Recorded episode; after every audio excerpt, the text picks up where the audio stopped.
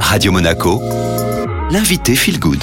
Comme chaque vendredi, le développement personnel est à l'honneur sur Radio Monaco Feel Good. Je suis en compagnie de Linda Posé, coach en développement personnel et art thérapeute. On parle en ce moment des drivers. Je vous le rappelle, c'est des messages qui, à force d'être répétés, vont influencer inconsciemment notre comportement depuis notre enfance. Il y en a cinq au total. On a abordé fait des efforts la semaine dernière, Linda. Puis il y a aussi le drivers fait plaisir. Quelle est sa promesse, son message? Alors, le fait plaisir, sa promesse est je vais pouvoir faire plaisir à tout le monde, même à mon propre détriment. Une recherche de reconnaissance forte en tant que personne, ce qui définit pour lui sa valeur. Je suis quelqu'un de bien.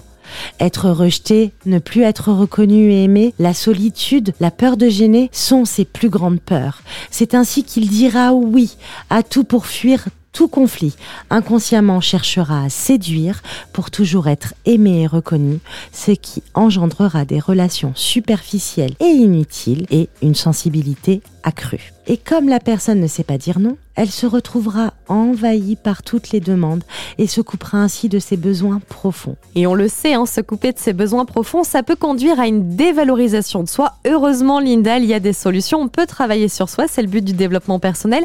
Comment on fait pour sortir de ce driver où on a toujours besoin de faire plaisir à l'autre?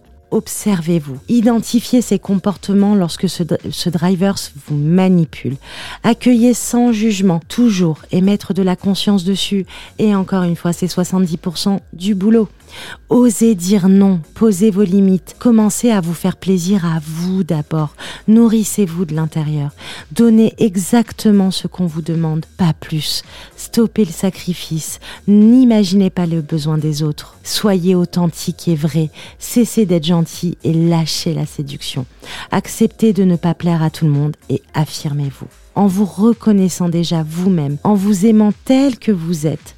Vous ne rechercherez plus l'approbation des autres. Votre estime de vous-même sera reboostée et vous vous sentirez nourri de l'intérieur, complet et vrai, avec un joli sentiment de liberté. On termine sur cette belle note. Merci beaucoup, Linda. Merci à vous, Julia. Et cette interview, comme toutes les autres, est évidemment à retrouver en podcast. Un rendez-vous sur Deezer, Spotify ou encore Apple Podcast. Vous tapez tout simplement Radio Monaco Feel Good pour un zoom sur les drivers.